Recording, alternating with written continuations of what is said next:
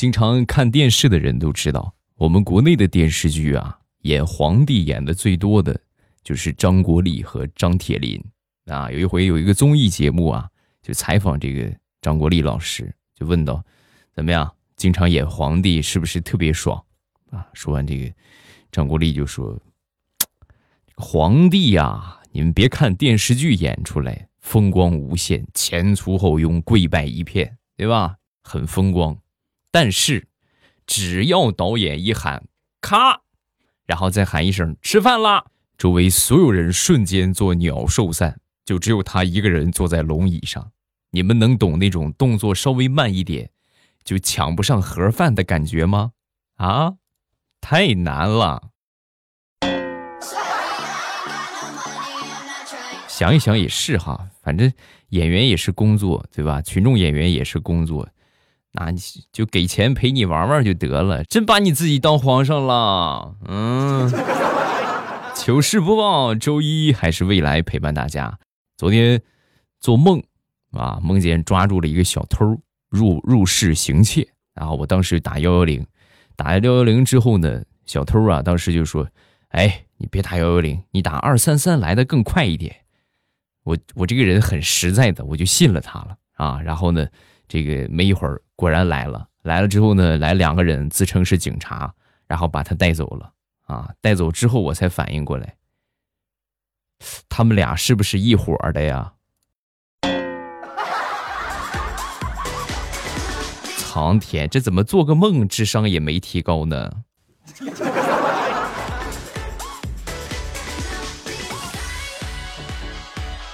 地雷媳妇儿上个星期啊，出差了一趟。出差回来之后啊，一进门，地雷一看见他，你快快赶紧赶紧脱衣服，啊！当时地雷媳妇儿白了他一眼，你讨厌，你这个死鬼，你不才两个星期啊，两个星期没见面，急成这个样，我就等会儿的，着什么急？你快赶紧的，赶紧的吧，快我等不了了，我不我就不我就不，你那好，你你不脱你不脱，一会儿衣服你自己洗啊，我不给你洗啊。老公，你能不能有点男人的气魄？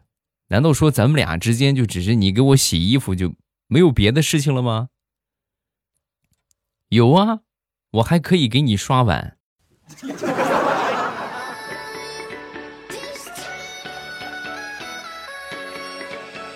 上个星期啊，回老家坐长途车回去的，中间啊包了个橘子，正准备吃，前面一个小萌宝趴在这个椅背上看着我。哎呦，馋的嘞！我这口水都快都快流到后脚跟了，真的。我是给了他一半啊，然后他拿过去之后笑嘻嘻，正准备吃呢，他妈呢也拿过去掰了一半啊，瞬间塞嘴里吃掉了。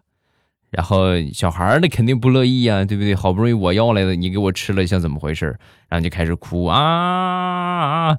他妈妈实在没辙了，也站起来趴在靠背上看我吃橘子。那拿去吃吧，是不是？那你都这么这么个看法了，对不对？那你吃吧，吃吧，给你了。哎，谢谢啊，谢谢兄弟。那么客气干啥？我我能不给也好啊，这必须得给你啊。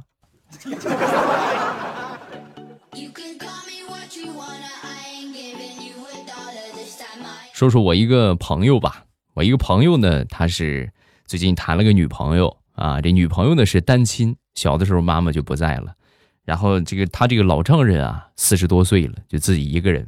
那那天去见他老丈人的时候啊，这个酒过三巡，菜过五味，老丈人就发话了：“这个狗蛋儿啊，他小名叫狗蛋儿啊，狗蛋儿啊，你看我闺女这也嫁给你了，但是呢，不能白白的嫁给你啊！你看看你老丈人我这也单身这么多年了，你回家学么学么？”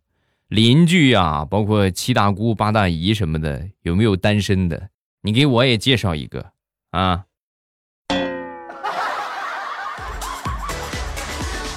你能给我介绍了，我闺女就给你。你要介绍不来的话，我闺女我怎么安排，那就不好说了。这就。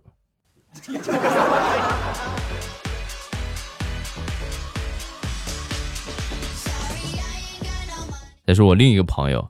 啊，也是我发小，结婚好多年了。想当初他女朋友第一次去他们家的时候，这个他妈呀，不停的夹菜给这个女孩吃。闺女啊，多吃点啊，吃完了待会儿啊，让他送你回家。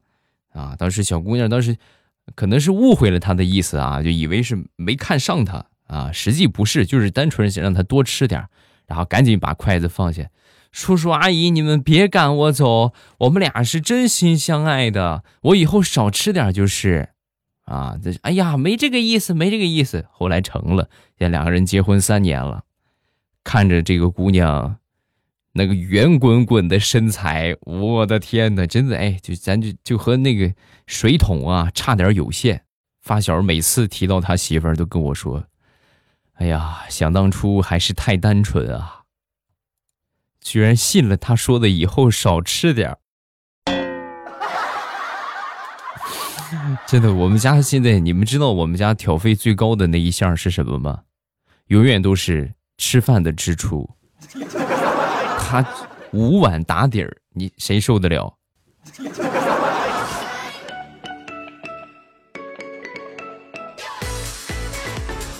我这个人啊，干什么事儿都是三分钟热度。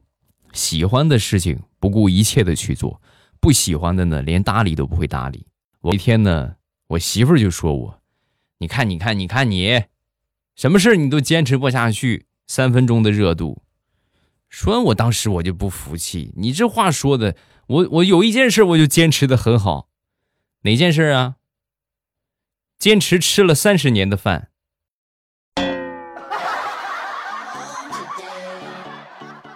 有毛病吗？嗯。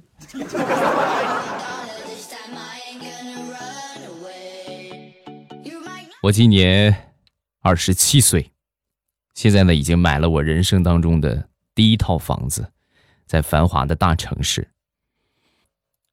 虽然说只买了一套，但是我坚信，只要我不吃花生米，很快第二栋就有了。来来吃菜吃菜，吃什么菜吃菜？喝酒不能吃菜，喝酒就是为了吹牛一。吃菜的话怎么吹？吃菜严重影响吹牛一啊！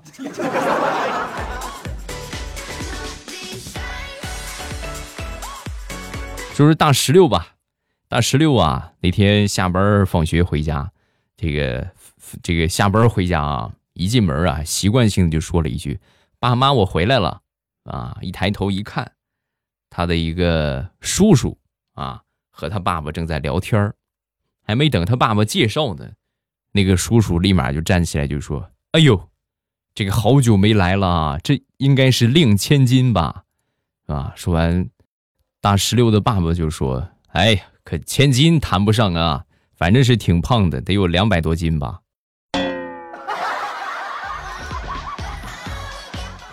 你怎么这个样？你这没准人家是过来给我介绍对象的呢。你这不吹了？你讨厌你！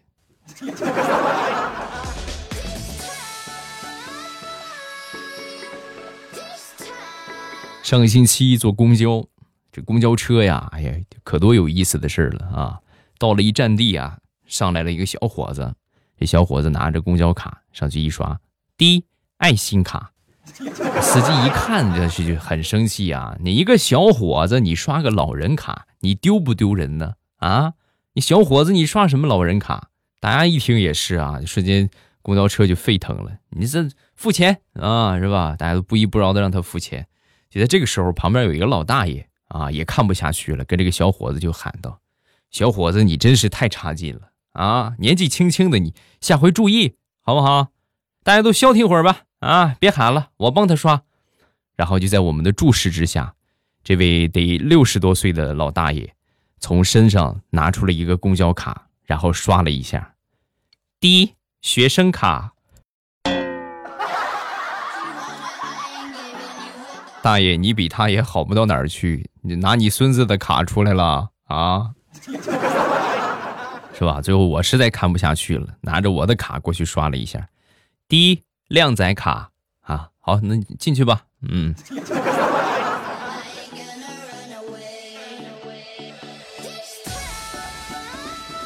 再说另一回坐公交啊，回回家的时候，吧，前座有一个老大爷，带着个泰迪，上车之后呢，抱着这个泰迪，这泰迪嗯在我前面嘛，啊，那泰迪冲着我一个字儿的咧一个劲儿的咧嘴笑啊！我说你这个狗这还还挺懂人性啊，还居然还会笑。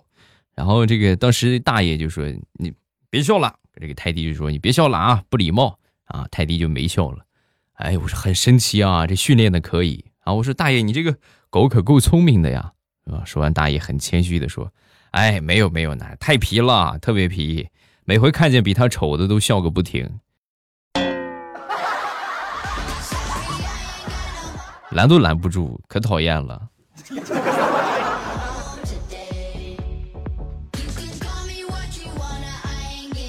我媳妇儿啊，平时比较喜欢吃这个零食，而且呢，有一个习惯，喜欢储存零食。冰箱里边，只要一去超市买买好多，冰箱里边基本上塞得满满的啊，所以我亲切的称呼它为小松鼠啊。为什么叫小松小松鼠嘛？到冬天喜欢囤粮食在窝里，是不是？你这个小松鼠每回买这么一些，这两天我打开冰箱一看啊，这个什么东西都没了啊，空空如也。空空如也之后呢，我就问他，我说这怎么？这里边东西呢？冰箱里边你囤的那些零食呢？啊，我全都给我妈拿过去了，给我侄子吃了。就前这两天买的东西全拿过去了。啊，对呀。行了，媳妇儿，从现在开始你的外号变了，你叫小耗子吧，真能倒腾。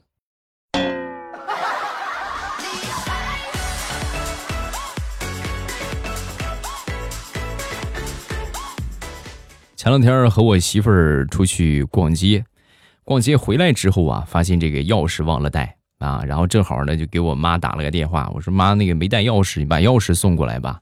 我媳妇儿下楼去买瓶水，买瓶水，我呢在门口等着我妈送钥匙，没一会儿送过来了，送过来之后呢，瞪了我一眼，你这个脑子钥匙都能忘了，你咋不把你自己忘了呢？我正准备说话呢，我媳妇儿买水回来了啊，然后呢边把水递给我妈，一边笑嘻嘻的就说。哎呦妈！你这回错怪他了，是我忘了带啊，不是不是他没带。然后我妈一把揽过我媳妇儿，笑着说：“就怪他，就这么点小事还用你操心吗？出门他就应该检查检查，真是的，粗心大意的玩意儿。”走，跟我回家，我给你做了你爱吃的红烧肉。妈，我也要吃红烧肉。你长得跟个红烧肉似的，你。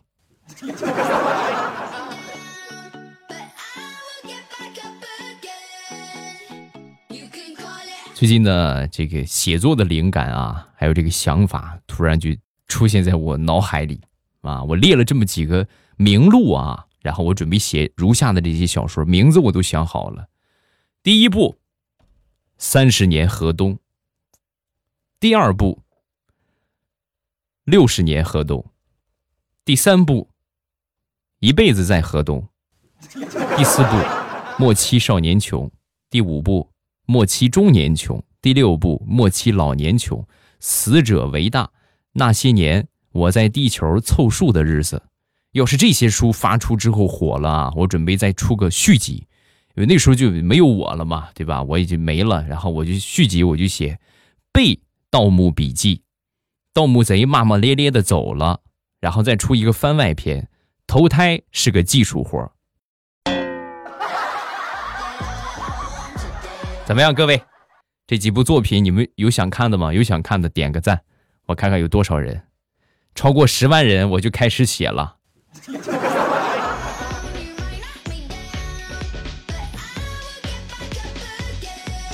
李大聪上个星期啊，跟他妈妈就说。妈，人生如梦，人生如歌，人生如戏，人生如棋呀，何必那么执着？说完，他妈就说：“反正我把话撂到这个地方，要么明年你结婚娶媳妇儿，要么我就送你出家啊！少跟我整什么词儿，我也会。现在单身的你，在我眼里就是一场噩梦，是首哀乐，是是一部悲剧，是个弃子。”你死不死啊？你还跟我整排比句，我不拍死你！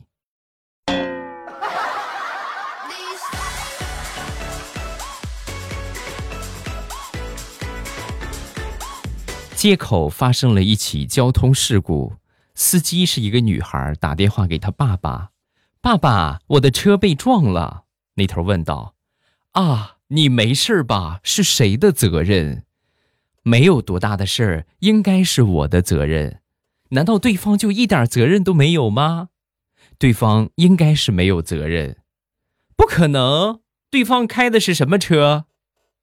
爸爸，对方没有车。”对方是棵树，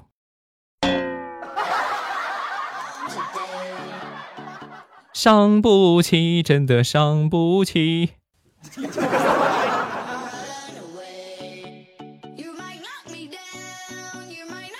上个星期我们单位聚餐，我媳妇儿打电话来查岗啊，这个吃饭让她听见也不大合适啊，就是喝酒呢不不愿意让我去参加这种应酬啊。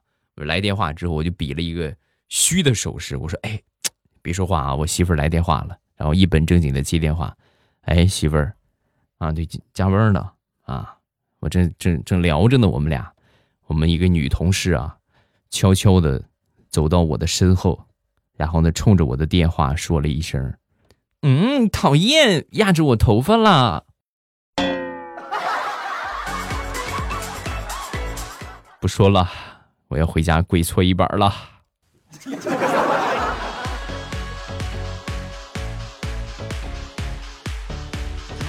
那天啊，我就问我媳妇儿啊，我说：“亲爱的，如果哪天我出轨了，你会怎么样？”啊，说完，我媳妇儿当时就说：“老公，倘若真的有那一天的话，我会选择原谅你，因为我爱你，我能包容你的一切。”哎呀！把我感动的嘞！我的天哪！然后我就把他抱在怀中，看这辈子绝对不会背叛他，我对他好一辈子。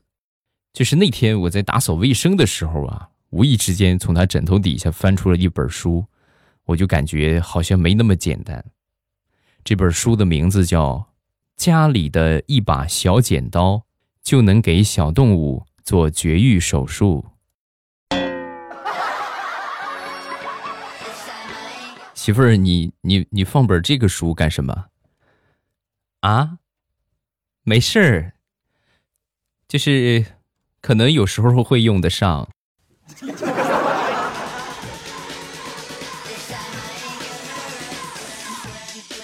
上个星期出差，然后在外边住了一家酒店啊，开好这个房间门啊，进去之后发现床塌了，我就给这个前台打电话，我说你们房间床塌了。呀，先生，这个是要照价赔偿的，你们可不是有病啊！我当时就说，我还没上床呢，我还不信你们调监控。说完之后，前台眼珠子瞪得溜圆。先生，你怎么知道我们在房间里边装了监控？防不胜防啊！我这个苍天。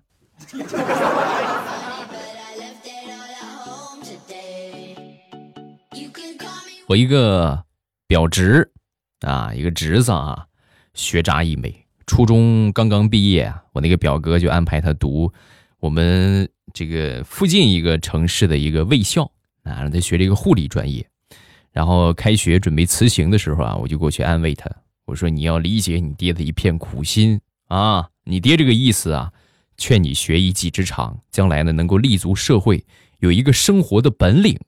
这是我。全套的词儿，结果我刚说完，你要理解你父亲的一片苦心，他就张嘴就说了：“我晓得，我知道，你放心吧，我懂他的意思。读卫校嘛，就是想让我早点找个老婆啊。表叔，你放心，保证三年之内让你们当上爷爷。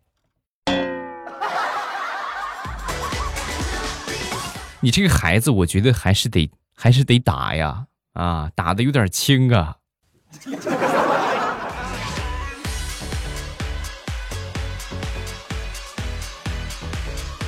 这孩子确实成熟的很早啊，而且呢，你说这可能挺招人喜欢的。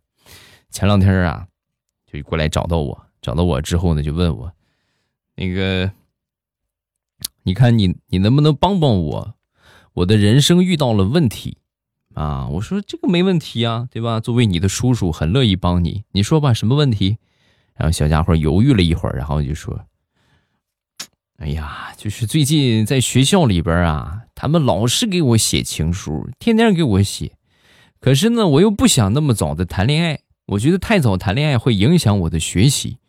所以呢，我就想问一问你，你看你比我大那么多，你都三十岁了，你单身的时间也二十多年，你能不能教一教我，你一个人是怎么度过这漫长的二十多年的？”